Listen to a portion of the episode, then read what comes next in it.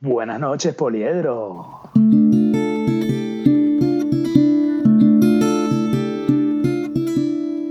Bienvenidos de nuevo al podcast. Mi nombre es Francisco alias Panky y este episodio es la segunda parte con nuestra invitada especial, la encantadora y muy sabia Patricia Pérez Muscus.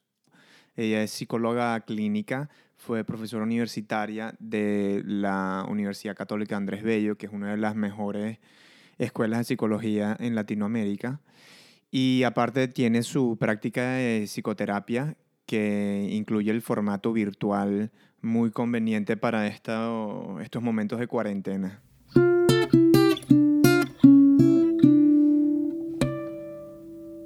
Podríamos pasar un poco a conversar ahora sobre lo que Patti hace más en su día a día, que sería la terapia, ¿no? Y sobre todo lo que nos interesa más a, a Pan a mí, que somos personas, digamos, comunes, que es tratar los tabúes o las preconcepciones que hay ahí alrededor de la terapia y, y por qué no es algo que, que, la gente haga comúnmente. Que, por ejemplo, algo, mi percepción sobre esto es que, y, y, en mi experiencia personal, que si yo me siento mal o me lesiono o tengo alguna enfermedad, lo primero que la gente me diría es, mira, ve, al médico o trátate con un especialista si es un problema de X tipo. Pero cuando tienes algún problema emocional o estás viviendo por ciertas eh, emociones negativas, nunca en mi vida he recibido el consejo de, hey, si te sientes así, ¿por qué no vas a terapia? Eh, ¿Por qué no te planteas esta opción? Y yo particularmente nunca he hecho terapia, pero ahora que he estado entrando en el tema de psicología y en cierto caso conocerme a mí mismo, creo que sería algo extremadamente beneficioso que, que estuviera más presente en la, en la comunidad. Eh, no sé qué piensas tú al respecto, Pangui. Em, yo, yo puedo estar una, una historieta, puedo echar una historieta. Em, yo... Em, eh, porque aquí, aquí hemos, hemos, estado hablando como que cosas, bueno, que está muy como que popular ahorita, que es como la meditación, el yoga, como la salud mental, todas estas cosas, que una manera de verlas es, bueno, eso es eh, la parte como, la parte de encima del iceberg, ¿verdad? Eh, pero la parte de la terapia, no sé si, y no sé si estás de acuerdo con esto, Patti, como que es como que dar o, o o empezar a mirar a la parte que está abajo, que está como que oculta, que es como que la, la gran mayoría.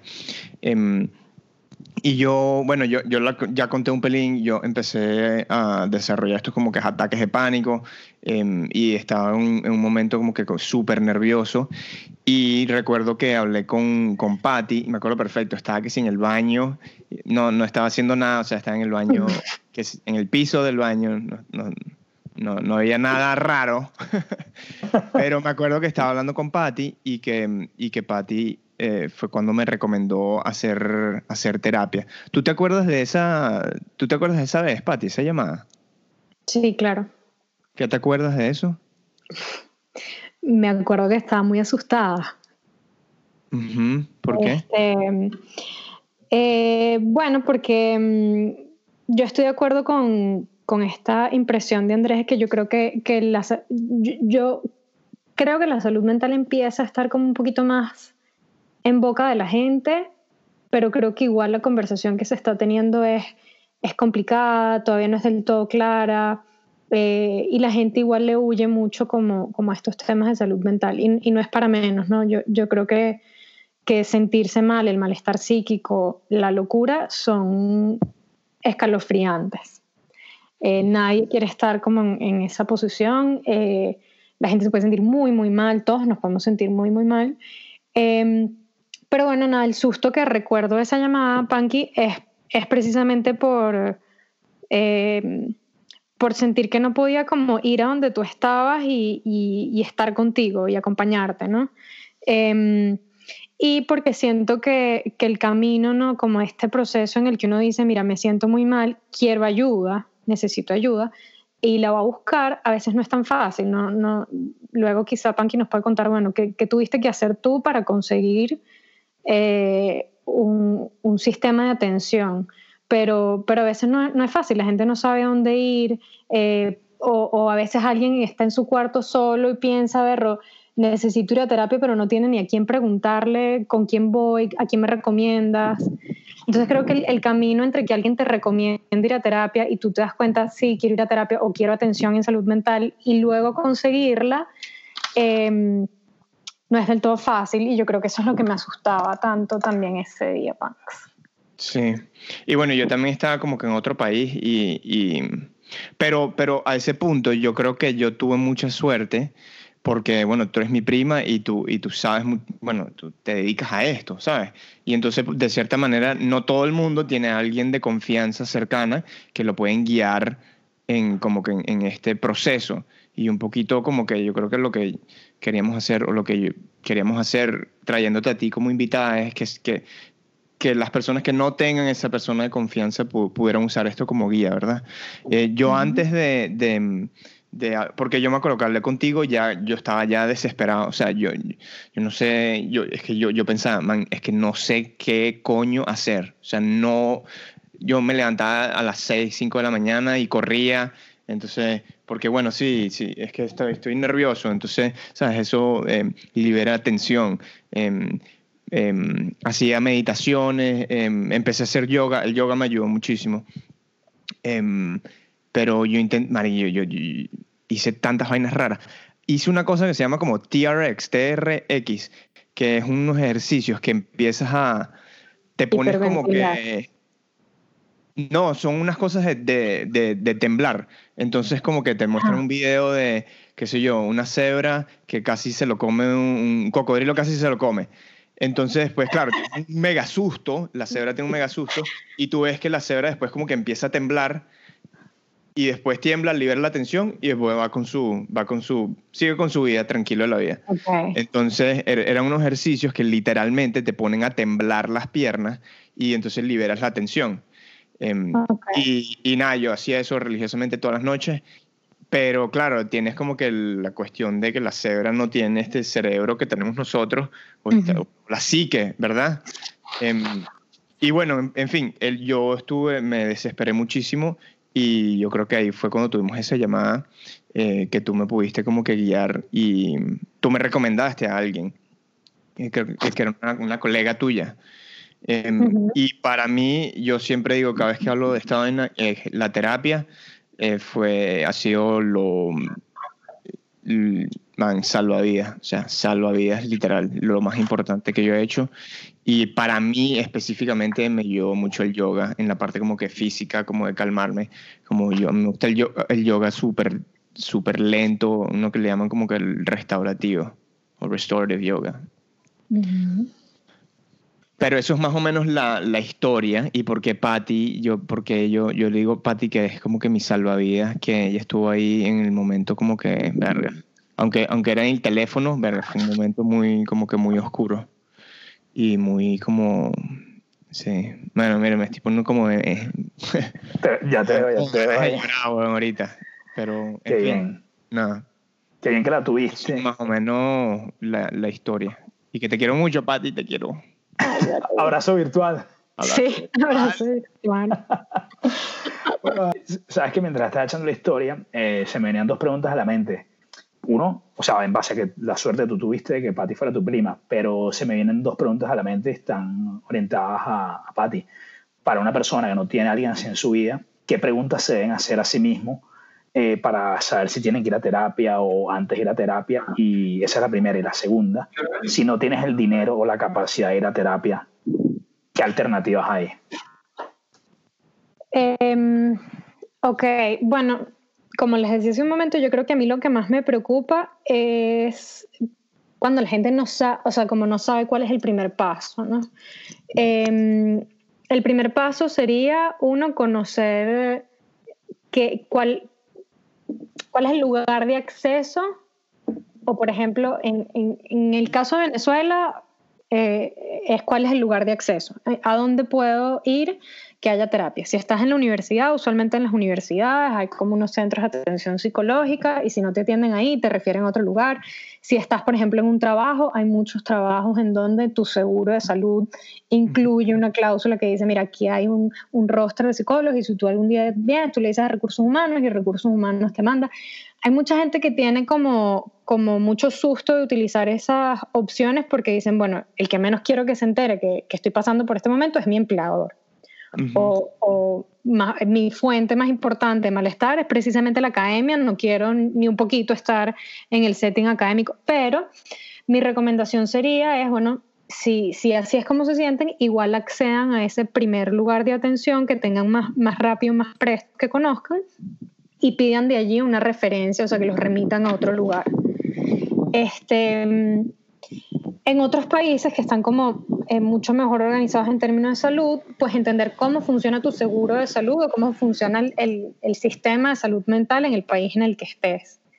Em, hay países en donde ya tú con, o sea, viene como incluido el servicio de salud y tú te metes en, en páginas en internet y consigues cuáles son los psicólogos, los psiquiatras o los profesionales que están suscritos a esos sistemas y tú haces una búsqueda en internet y contactas. Eh, eso es como el primer paso, ¿no? Como, como identificar a alguien. Si no, bueno, yo también, o sea, lo que pasa es que eh, siempre depende mucho como la circunstancia de cada quien, pero, eh, bueno, e, e, en favor de las relaciones íntimas y, de las amistades positivas que puedan tener y como un voto de confianza a esa gente, eh, cuéntenselo, ¿no? Cuéntenselo también a alguien más que, que, pueda ayudarlos a resolver. Todos tenemos un amigo, un amigo que en algún momento estuvo en una situación y si todos empezamos a contarlos un, poquito más, si nuestros amigos, por ejemplo, supieran que, yo estoy yendo a terapia, eh, el día que a mi amigo al que yo se lo conté, alguien le dijo que necesita terapia, pues me llama y me dice, mira, ¿con quién estás yendo tú? Eh, que tengo a alguien que necesita. Entonces, si todos somos un poquito más abiertos con, con esa información, yo creo que contenernos, ayudarnos, es, más fácil. Sí, y uno de los primeros miedos de como que compartir es compartir esto con otra persona. Eh, porque yo recuerdo que mm, yo no quería decirle a nadie, como que verga, o sea, es como que mm, sentía como que mucha como... Em, Sí, como van a pensar que soy débil, que no soy como que mentalmente fuerte o mentalmente como que suficientemente estable y necesito como que esta ayuda externa, em, que es paja, pues, porque lo que decía Andrés, ¿sabes? Cuando te, da una lesión en el cuerpo, vas al, al médico y, te ayudan a regresar al balance y sigues con tu vida. Em, pero a medida que yo empecé, que me empecé a sentir como compartiendo estas cosas que me estaban pasando, yo diría que 95% de las veces es, verga, qué bolas, tú sabes que, y tú sabes que yo hace unos años, no sé qué vaina, tuve este y este y este peo, y eran unos cuentos que tú, que mierda. O sea, en fin, que como que todo el mundo tiene o, o, ha pasado, o alguien muy cercano a esa persona ha pasado por cosas bastante complicadas, como que psicológicamente.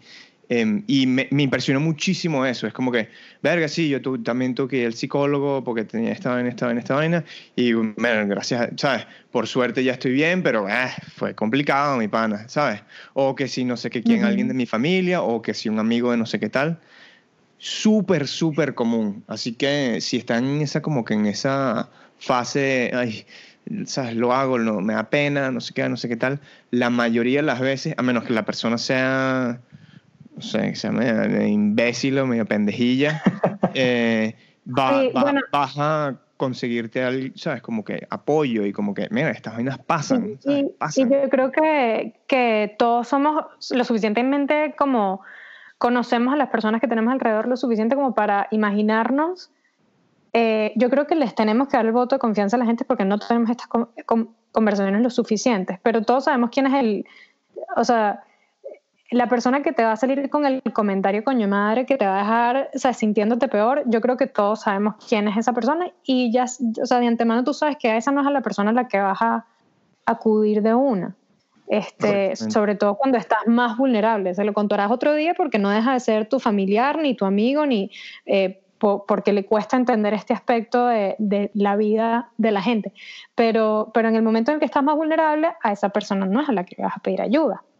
Este, pero, pero yo creo que todos tenemos cerca personas que, que están dispuestos a ayudar, que, que, están, que quieren entender. No todo el mundo sabe qué decir y también creo que eso es importante que la gente lo sepa, ¿no? Cuando se sienten mal, eh, y le cuentas algo a alguien, te expones a que te diga una imprudencia, por supuesto, porque además no todo el mundo es un profesional de salud capacitado que sabe qué tiene que decir, e incluso nosotros los profesionales de salud capacitados a veces decimos lo que no tenemos que decir.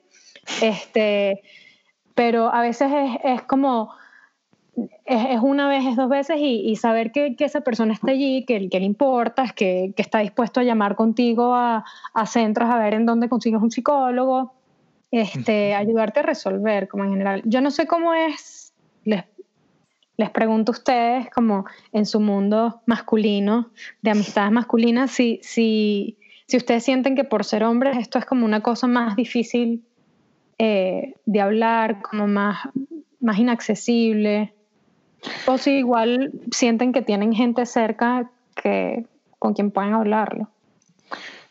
A ver, yo, yo, creo que eso ha ido cambiando en el tiempo muy lentamente y muy recientemente, pero, pero sí, yo creo que si hay como un tabú más acentuado en la masculinidad donde se espera eh, que el hombre sea como fuerte y tenga la capacidad de tener todo resuelto y a la hora de que haya, de que el lío se ponga gordo, tú tienes que dar la cara y, y se ve mal si tú no, no estás ahí, eres el, asumes la responsabilidad y eres el que le pone el pecho a la cosa yo, yo, sí creo que, que hay un sesgo eh, hacia los hombres de que, de que no podemos permitirnos eh, flaquear en esos momentos y mucho menos sentimental, porque si es algo físico no pasa nada, pero si es sentimental es como, no, no, no, ahómbrate y, y da la cara. Yo, yo, yo sí creo que hay un sesgo. Sobre todo si es una herida física que te la hiciste en la guerra o en el ejercicio, tú sabes. Oh, estaba levantando tanto peso. Demasiada testosterona. pero, pero sí, definitivamente yo creo que hay un sesgo. No, sí hay, no, sí, yo también estoy de acuerdo, aunque yo sí he tenido varias conversaciones con, con amigos, eh, con hombres, que hemos, eh, que es más, esto nos ha como que conectado inclusive, inclusive más. Em, y pero sí. y, están haciendo este em, podcast que de alguna manera también pone sobre la mesa la conversación. Estamos, rompiendo esos tabúes. Exacto. Sí, veremos la reacción. Pero sí creo, Patti, que, que sí hay un... No que todo ser humano se sienta así, pero eh, sí hay como que un, un, poquitico extra de como que, mira, hómbrate, ¿sabes? Tal cual como dice Andy. Eh, en tiempos de crisis, no, o sea, no puedes flaquear, tienes que estar en control, o sea, tienes que estar calmado, eh, ¿sabes? No puedes freak out, como dicen. E, e, incluso, o sea, yo no sé por qué lo tengo como dentro de mí, que, que, la percepción es que con tu esposa o como con el sexo opuesto, tipo, ese es el rol del hombre, y si no, no eres suficientemente hombre. Ahora, yo creo que una de las cosas más gratificantes o que me han ayudado a conectar más con, con personas, estén lejos o cerca en los últimos dos años, es eso, darte la oportunidad de abrirte, mostrarte vulnerable.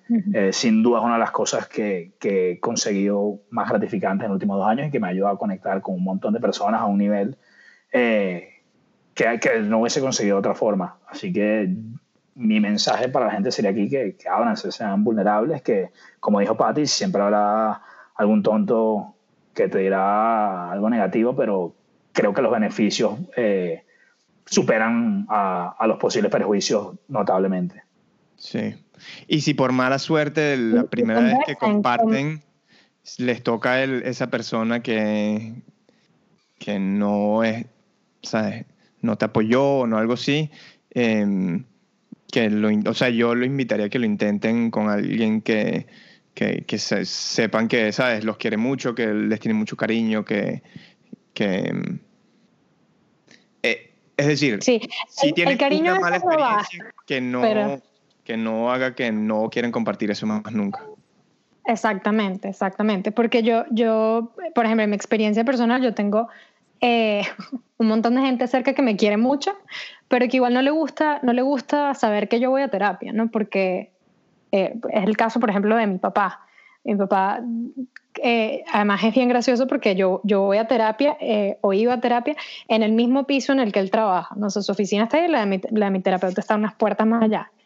Entonces me lo cruzaba yendo a terapia y era así como que, pero, pero ¿por qué tú estás viniendo? Pero si tú estás bien, no, no, te hace falta, pero si puedes utilizar ese dinero para otra cosa.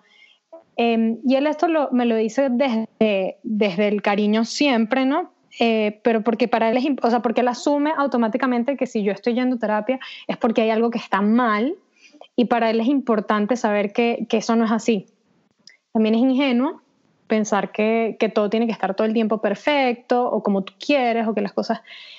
Y también tiene que ver con una, con una historia, una tradición familiar eh, eh, sobre lo que es el espacio terapéutico para qué sirve, para qué se usa y quiénes van a terapia. Este, y, y, es un tema de cultura. Lo que quiero decir con esto es que a veces tenemos gente que nos quiere mucho, pero igual no va a estar de acuerdo por una preconcepción cultural que tiene sobre lo que es la terapia. Eh, y te va a querer mucho y va a querer que tú estés bien, pero sobre todo que no aceptes que estás loco o que no aceptes que estás tan mal que tú eres de esa gente que va a terapia. No sé si eso tiene sentido. Sí. Pero con Panky siempre vuelvan a tocar la puerta. Yo sé que todos tenemos cerca a alguien que está dispuesto y que tiene las herramientas para ayudarnos.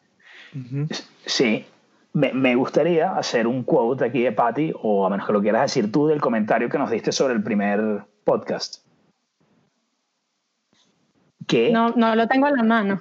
Da, yo, yo lo tengo aquí, no te preocupes. Entonces, cuando nosotros la primera vez hablamos sobre meditación, ejercicio, dormir, todas estas cosas, ella nos dijo esto sobre la psicoterapia versus estas técnicas que nosotros estamos comentando. Dijo, es el único en el que te colocas frente a un interlocutor que de alguna manera te obliga a darle un sentido social al propio malestar o a la propia historia. Esto es valioso porque es un viaje no solo a lo profundo de ti mismo, sino que también supone un encuentro con el afuera. Eh, me parece maravilloso esto que, que dijiste y tengo un par de preguntas. ¿Por qué es importante articular nuestra historia? Eh, por qué hay que en cierta forma alinear nuestro plano subconsciente o esas emociones reprimidas con el plano consciente. Mira, este, mm, cuando, cuando uno puede ser, sobre todo cuando uno es inteligente, de hecho, y cuando le interesa como la autorreflexión, em, uno, uno va armando como estas, estas historias, estas identidades, como quién soy yo, cómo me narro, eh, cómo me ve la otra gente, por qué me pasó esto, este fracaso con qué tuvo que ver y por qué escogí esta carrera. Y te vas narrando, te vas contando a ti mismo. ¿sí? Eh, cuando las cosas no van tan bien en la vida, uno va tratando de buscar explicaciones de por qué eso ha sido así. ¿Y qué pasa? tú puedes hacer ejercicio y puedes hacer meditación y puedes hacer yoga y puedes hacer un montón de cosas que te ayudan a conectarte y a entender. Tú puedes tomarte unas birras con un, con un pana y, y, contarle lo que te pasó a tu manera. O unos vinitos con un prosciutto. un, un brito tostado con miel y nueces. Esto se está poniendo este, romántico. Bueno, en fin. Este, mm, ay, ahora se me fue lo que, que estaba diciendo. Mira, eh, estaba eh, hablando de las historias. No, porque es importante tener un interlocutor y tal. Ajá, bueno, porque no sé si pueden identificar si les ha pasado que uno termina como creyéndose unas versiones de sí mismo que quizá no nos, no nos no contribuyen a nada a hacernos mejor persona. Eh, por ejemplo, no, y tal, la razón por la que X, todos podemos raspar un examen. No, la razón por la que yo raspé el examen es porque, es porque el profesor es demasiado coño madre, porque estaba demasiado difícil, porque la vida estaba demasiado complicada y no pude estudiar. Eh, pero sistemáticamente vas, vas fracasando en esa situación una y otra y otra y otra vez y no estás dispuesto a contar de otra versión, otra historia de ti mismo. Este, y es importante que nosotros podamos tener un, como una vía disponible de exploración de otras alternativas cuando no podemos ver otras. A veces es eso, ¿sí? No es como que qué necia esta persona que no se da cuenta que es que no le, sabes, como se está saboteando o, o no está entendiendo la materia o esto es súper difícil y realmente tiene que hacerme un esfuerzo mayor. Este, eh, lo que quiero decir es, bueno, a veces nos hace falta alguien que, que, y a veces la amistad no sirve porque uno siempre quiere complacer al otro en la amistad, ¿sabes? Como uno tampoco quiere ver, o sea, está en la relación y a ti te gusta la otra persona, tú la pasas bien con la otra persona, te quieres seguir tomando las birras con esa persona, o sea, no, no quieres generar conflicto. Pero el terapeuta, como terapeuta, sí te puede decir las cosas eh, que son duras y difíciles de ver, eh, para que tú puedas como plantearte otros escenarios, otras alternativas. Eh, pero a eso es lo que me refiero con poder contar nuestra historia de una manera, articularla de una manera que sea social, no un viaje, un encuentro con el afuera, este, que, que también implica el crecimiento personal, porque si tú te sigues contando una versión de ti misma que no te permite crecer, pues de nada sirve que hagas meditación y hagas ejercicio y te sigas creyendo esa versión. Mira, Andy, una pregunta. Eh, ¿Qué crees tú que hace la gente en psicoterapia? O sea, ¿qué crees que pasa ahí? Vale, les, puedo decirlo, está en mi mente, tipo que me arma mi avatar, estoy yendo a la clínica y me siento y está la doctora Patricia Pérez Musco enfrente mío. Hey Andrés, ¿qué más aquí bien tú? Eh, hacemos un poquito de small talk y luego supongo que me pregunta no, directo al grano, Pati. no, sí, sí, sí. Se cobra por horas, no, hay que tener cuidado. Eh, supongo que la primera pregunta sería, ¿por qué estás aquí? No sé si es, o sea, me imagino así súper directo, ¿por qué estás aquí? Y mediante la conversación eh, se van, tú vas dándole chance al, cliente o al, al, paciente de que mediante la conversación vaya él tratando de articular eh, cuáles son sus molestias o cuáles son sus problemas, así me lo imagino yo. Eh, ¿Cuánto saqué? ¿10? ¿20? ¿15? No, súper. Esa es tal cual la primera pregunta de manual de la psicoterapia. ¿Por qué estás aquí? ¿Qué te trae por aquí? Un poco como entender eh, qué es lo que trae a la persona a la consulta. Y eso puede ser eh, a veces hay, hay, como muchos niveles en donde uno puede, abre una conversación que es muy interesante, ¿no? Porque a veces la primera cosa que decimos no es exactamente eh, la razón. Sí, eh, y, está, y es normal, ¿no? Porque además es como un extraño el que está ahí enfrente, entonces es como, bueno, ¿qué te digo, qué no te digo, cuánto te cuento, cómo te lo puedo contar? No sé cómo vas a reaccionar todavía. Andrés no se atrevió a decir qué pasa después de que yo le cuento, eh, pero, pero porque es difícil, o sea, ¿cómo, cómo sé yo que, cómo me vas a recibir tú eso? Em, pero sí es interesante porque uno, uno puede pasar sesiones y sesiones, si no la terapia entera, eh, trabajando sobre eso, sobre el por qué estás tú aquí. Mira, Pati, una, una pregunta. ¿Es normal y...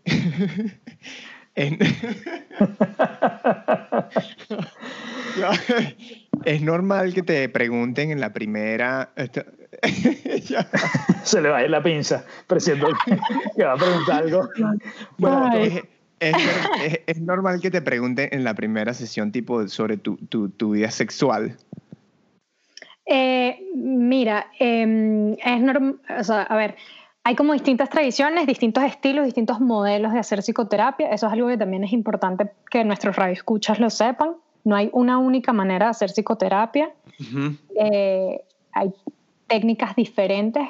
Entonces, hay algunos eh, modelos de pensamiento de terapia en donde la vida sexual tiene una importancia, eh, tiene un lugar como importante en lo que es el conflicto psíquico. Y si tú, tú, entraste como a, terapia con una persona en donde ese es el modelo, ese es el approach, ese es el, como la ventana que nos va a hablar de tu conflicto sexual, es, eh, de tu conflicto psíquico en general, te van a preguntar por tu vida sexual de entrada. Mm. Este, es igual, igual como hay otros clichés, ¿no? Como que, como que el terapeuta que siempre quiere hablar de tu familia y tal, y de cómo era tu mamá y de cómo era tu papá. Eh, son en cualquier caso, o sea, más allá de los modelos, son temas que son importantes, son importantísimos, tu familia de origen, eh, tus aspiraciones, tu vida sexual, eh, tu autoimagen, esos son, son, temas que son importantes y que sí, o sea, en cualquier terapia, en cualquier modelo, eventualmente pueden surgir, pero eso de si es en la primera consulta o no, dependerá de, de cómo, desde dónde esté hablando ese terapeuta. Sí. No, y lo pregunto y me, da risa porque una de las cosas más bizarras que tú, que tú mencionaste es ese primer encuentro, que es, mira, esta persona yo no la conozco. Y entonces me acuerdo que me preguntó algo relacionado con algo sexual y yo como que, ¿Mm? Ya, ¿qué? ¿Qué? Vamos a hablar de esto tan rápido. ya, de una. Y que mira, yo no me, yo no me inscribí para esto. Como que, Claro. eh, pero, pero en fin, no, eso era una de las cosas que siempre me dio como que risa.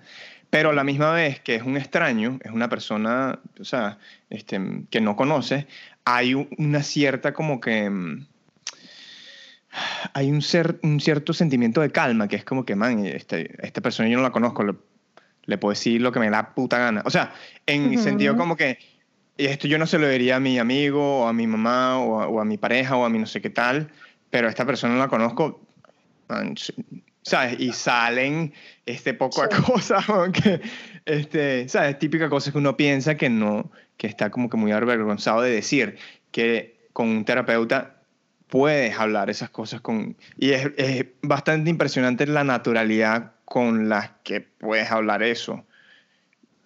Sí, sí, porque, porque para eso está ese encuadre, para eso está como ese vínculo particular que es como no tienes que estar pensando en cuáles son las consecuencias de lo que vas a decir, Eh, que, que igual, eh, o sea, sí, o sea, no, no es que dejas de pensar en las consecuencias de lo que vas a decir, pero el impacto, o sea, no hay impacto social, ahí no es como que, ay, me va a dejar de hablar o le va a hablar mal de mí a otra gente, o eso no va a pasar y ya, tú, tú estás en un espacio que, que es seguro, que es tuyo eh, y que está resguardado por un montón de otras cosas, ¿no? Como por ejemplo eso, que no tienes una relación personal con, con esa persona, este, que se ven nada más 45 minutos a la semana en, este- en tal espacio, eh, y todo eso cuida, cuida... Y hay eh, confidencialidad también, ¿no, Pati? Ujú. Sí, eh, eso es importante que lo sepan. De hecho, es una de las, de las normas como más importantes que, que rigen los códigos de ética de los psicólogos en, en todos los países del mundo. Eh, la terapia es confidencial. Hay como algunas circunstancias en las que no. Si no, o sea, si no va a ser confidencial, siempre lo vas a saber de antemano. El psicólogo está obligado, por ejemplo, eh, que voy a tomar unas notas de esta sesión para luego discutirlas con mis estudiantes en clase, siempre desde el anonimato y tal. ¿Tú estás de acuerdo con eso? Sí, estoy de acuerdo con tal de que nadie sepa mi nombre. Eh, o, eh, por ejemplo, hay, hay como algunas terapias que, que sí no son confidenciales, en donde se tiene que reportar, por ejemplo, cuando alguien sale de prisión y tiene que hacer seguimiento psicológico y tal. Pero siempre, el, el punto es que siempre vas a saber si hay alguna cláusula o alguna situación que hace que ese psicólogo tenga que compartir o vaya a compartir información sobre tu terapia, tú vas a estar informado. Y si no, le puedes demandar y quitarle su licencia. Ok. Yo- tengo una pregunta sobre este tema. Eh, es más una anécdota, pero me gustaría que, que Patti me diera su perspectiva. Eh, yo creo que yo me percibo a mí como la persona que se crea su historia de que todo está bien. Tipo, eh, todo está bien, estoy echando para adelante, tengo mi vida en orden. eh, constantemente como hacía introspección y, pensaba en qué puntos estaba fallando y en cuáles no. Y, siempre me vendía a mí la moto de que todo estaba bien y, que yo estaba en un buen punto emocional. Hace poco estaba haciendo un ejercicio y en ese ejercicio parte de lo que tenías que hacer era como que describir eh, tu pasado por épocas y escribir sobre los momentos como más importantes, ya sean positivos o negativos.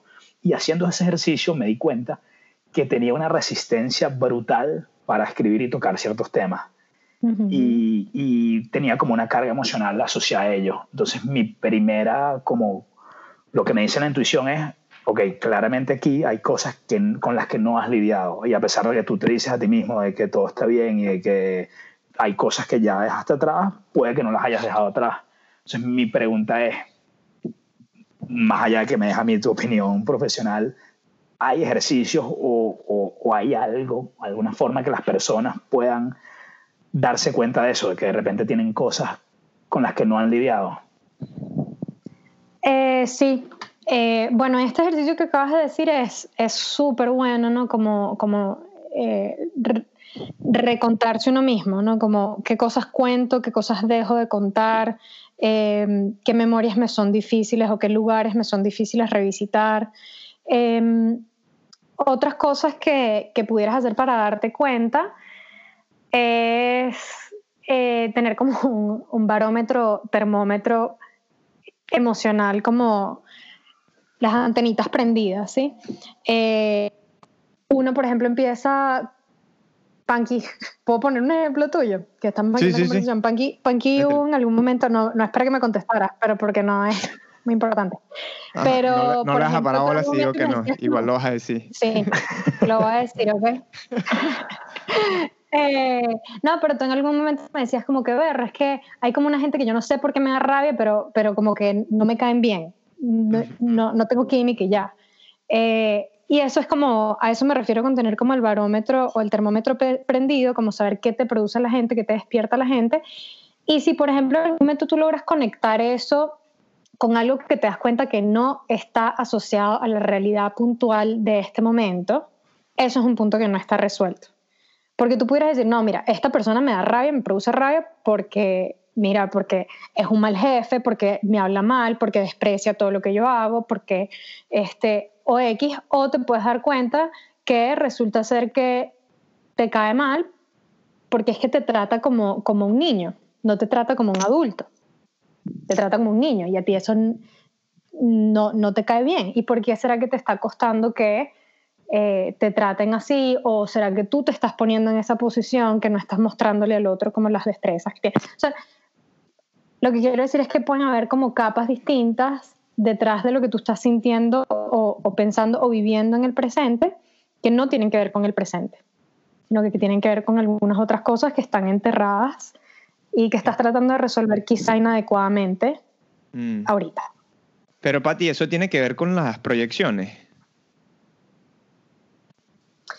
A veces pueden ser proyecciones o a veces pueden ser, o sea, sí, Siempre, o sea, porque tú pudieras, en el ejemplo del jefe, tú pudieras estar proyectando, por ejemplo, eh, voy a dar dos ejemplos distintos, pero tú pudieras estar proyectando a tu papá, ¿sabes? Como que coño, es que mi papá nunca sintió que yo soy capaz y este tipo siempre viene y me está revisando a ver si yo, hice lo que él me pidió y siempre consigue como falta en lo que yo hago, igual que mi papá. Y estás como proyectando toda tu relación y todas las heridas que tú tienes en, eh, como en tu pasado en este momento y por eso quizá todo lo que te dice tu jefe tú lo sientes como intensificado, ¿no? Porque te recuerda un poco lo que ocurría con tu papá. O eh, también puede ser que veas allí aspectos tuyos que no te gustan, eh, aspectos que tú tienes de ti mismo que, que, no toleras en ti mismo, que son parte de la versión no narrada de ti. ¿Puedo, puedo poner un ejemplo de eso? Que eh, creo que lo, lo hablábamos en un momento. Por favor. Em, y yo, yo hice un, Bueno, por eso, pero, pero específicamente, específicamente. Eh, y yo hice un blog. Además, en verdad no recuerdo si así era tu ejemplo, para que lo sepan sí, Pero entonces, mira, una de las cosas que a mí eh, me molesta mucho de las cuando las personas son o muy agresivas o, em, o, o, como doble cara. Entonces, por ejemplo, el clásico tipo, el ejecutivo que es súper como, este, sí, casi como tirano. Em, ese tipo de personas que no necesariamente tiene que ser masculino o, hombre o mujer. O sea, el hecho que sea medio tiranoide em, me, me, me, provoca como un rechazo muy fuerte. Este, y una de las cosas que, que hemos trabajado es que como que, que yo soy una persona, que yo, yo, también tengo como que agresión em, y que no dejo como que, sí, como que no la expreso o, o no. ¿Cómo fue que tú dijiste, Patti, que no, no dejo, no se dejan vivir o no se dejan manifestar? manifestar. Este, y la otra es como que, que, que, me arrecha la gente cuando, que es de una manera cuando está contigo, pero de otra manera cuando está con, la, con otra persona. Em, que eso es una, una, cosa que a mí como que siempre em, me ha dado burda de rabia, que yo he reconocido que yo a veces hago, ¿sabes? Dependiendo si estoy con una persona, soy como que más alegre y más no sé qué tal, y más como que extrovertido, y si estoy con otra persona estoy capaz más introvertido, más no sé qué tal, más no sé qué vaina.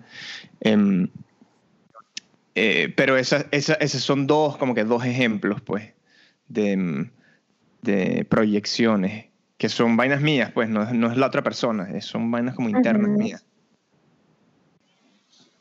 O, o, también a veces están en la otra persona, o sea, hay algo en la otra persona, o sea, porque no te pasa con todo el mundo, te pasa con una gente en particular, ¿no? Eh, entonces sí, seguramente hay algo de eso que está allí, pero la razón por la que te hace sentir, la manera que te hace sentir, eh, tiene que ver con unas cosas que son tuyas, ¿no? Que, que, que, no has terminado de resolver, con las que no te sientes a gusto, con las que estás en conflicto. Exactamente. Pues, ¿Puedes echar la historia de cuando empezaste a ir a la terapia? O sea, ¿por qué tú empezaste a ir? Que yo recuerdo que estaba asociado mucho como a tu formación como profesional y todo. Sí, yo empecé a ir a terapia, estaba en la carrera y a nosotros, ya obviamente desde que uno empieza a estudiar psicología, los profesores están diciendo, ve a terapia, si no has ido a terapia, ve a terapia, pregúntate por qué escogiste esta carrera, porque no, mira, aquí toda la gente que escoge esto como que no y tal, empieza a ir a terapia. Entonces yo el primer día que entré a la consulta, eh, súper confiada y altaneramente le dije a mi terapeuta que yo estaba ahí solo como un interés profesional. Es como, yo no vengo aquí a mejorarme a mí como persona. esto es, esto es solamente, esto es una investigación documental, casi, ¿no? Este, no, pero sí le dije básicamente que, bueno, mira, yo soy estudiante de psicología, estoy interesada en la, en la psicología clínica y nunca he hecho terapia, entonces, mira, aquí estoy. Em, y eso, un poco lo que hablábamos hace un momento de, de lo que esconden los motivos de consulta o, o las razones esa primera frase que uno dice, bueno, obviamente esa no es la razón por la que... Eso fue estrictamente lo que me llevó ese día al consultorio, pero, pero no era lo que yo estaba buscando resolver de mí misma, ¿no? Habían como muchas otras cosas que estaba tratando de resolver que las fuimos desenterrando en el camino. Mi primera terapeuta me supo leer muy bien, muy rápido y obviamente mi, mi, respuesta inicial lo decía todo, pero ella se dio cuenta que, que, yo soy una persona que se defiende mucho como desde lo intelectual y me sorprendía cada rato, o sea, ella trataba como no, de no, no encajar como en ningún modelo, en ningún... Entonces, como que un día era, era una cosa, otro día era otra y tenía como un, un estilo muy de...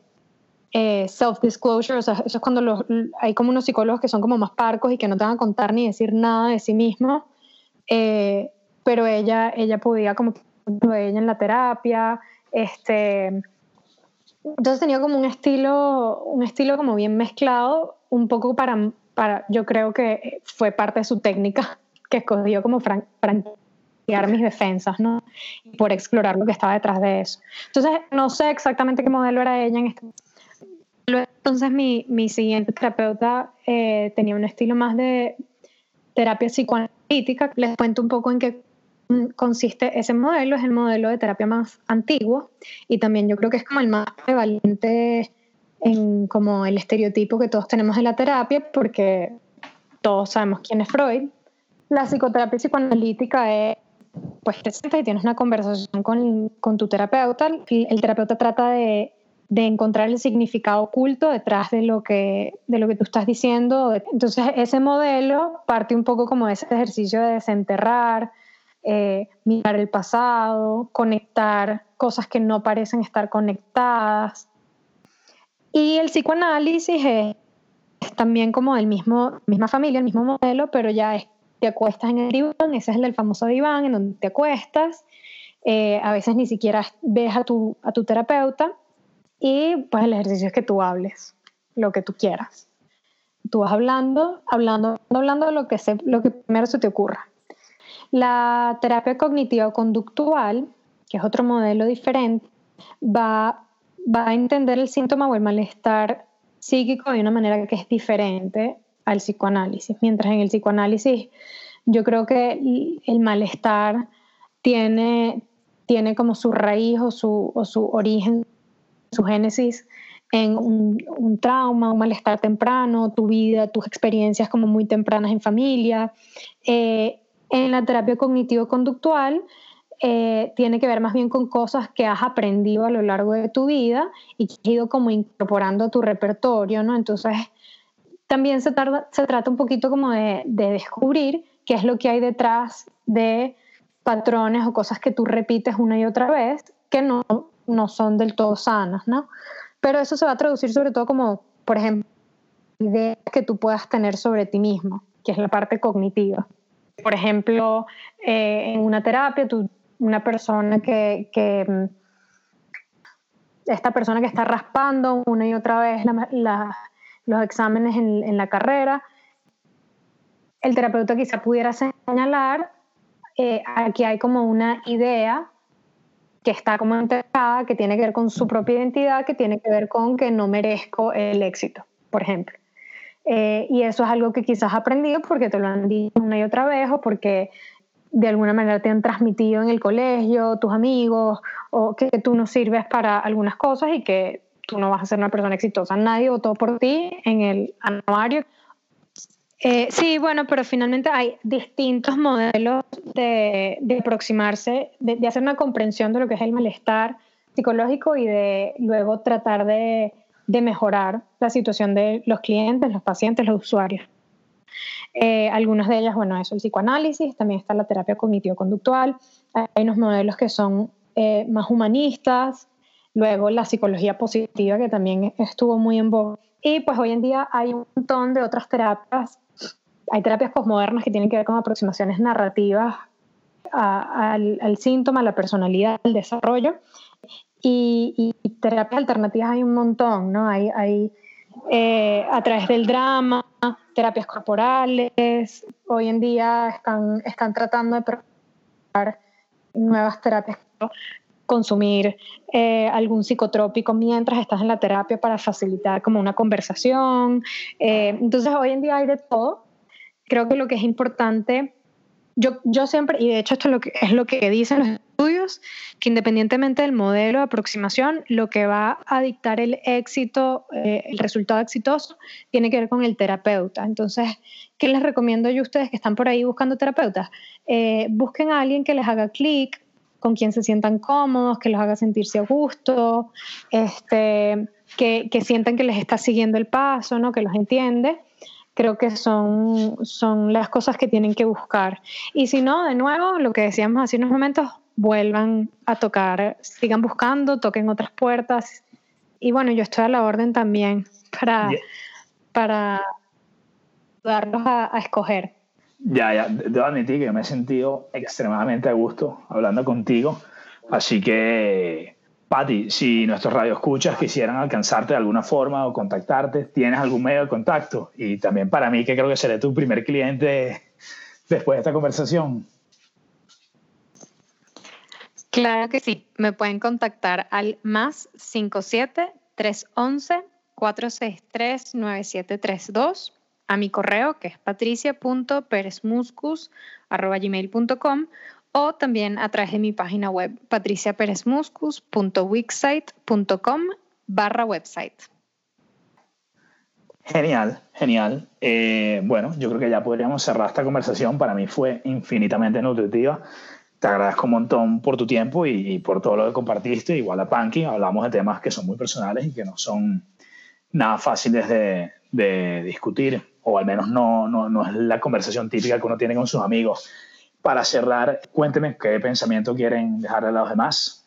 Esto, este tipo de malestares, mucha gente lo, lo es muy, muy común y que no se sientan como que, que todos los estereotipos que están mm, como que asociados no son verdad y que tengan como que valentía en compartir esto con, con gente que ustedes se sienten cómodos en compartir. Me gusta, me gusta. Pat, ¿tú tienes algún pensamiento final? Bueno, sí, yo creo que mm, agradecerles, ¿no? Porque creo que una de las cosas que, mm, que hace muchos años como, como estos estereotipos, este tabú cultural que hay, y eso es algo que los psicólogos desde el espacio, desde la consulta, desde la terapia, nosotros no podemos eliminar eso, no podemos contrarrestar lo que piensa la gente de nuestros clientes, nuestros pacientes afuera de la consulta, pero creo que hablar de estos temas públicamente, poner nuestras propias experiencias en, el ojo público y que, otras personas puedan escucharlo, sentirse identificados, saber que, es algo que puede hablar, es sumamente valioso, así que agradezco el espacio y el esfuerzo. Muy bien, gracias a ti por tu tiempo y darnos tu conocimiento. Yo, mi mensaje de partida y que viene en línea con lo que veníamos hablando en los otros capítulos, a la siguiente regla que venía en el libro este que hemos venido discutiendo es pon tu casa en orden antes de criticar el mundo. Resuena mucho con lo que Patricia comentó antes, de que muchas veces cuando algo te molesta, primero tienes que mirarte a ti. Eh, mi, mi, mensaje, y es una cosa que me ha transformado la vida, es que en verdad empezar a prestarle intención a nuestra vida interna o a lo que sucede en nuestra cabeza, para mí ha sido una práctica, una experiencia transformativa. En realidad, darte cuenta de cómo la percepción de tú mismo y tu percepción del mundo puede condicionar muy negativamente o muy positivamente tu vida, es algo que, para mí ha sido transformativo. Entonces, alentar a las personas a que, a que eso, a que reflexionen sobre sí mismos y, y que se hagan las preguntas difíciles. Bueno, abrazo virtual. Abrazo virtual y nada, Pat, encantado. Muchísimas gracias por Pati, gracias, gracias por venir y, y gracias por todo tu apoyo y amor que me has dado a mí y eres muy sabia y eres lo mejor. Y gracias, Andy, a ti también te quiero mucho. Gracias. Bueno, un abrazote. Bueno, chao, chao. Gracias por escuchar a los radio escuchas.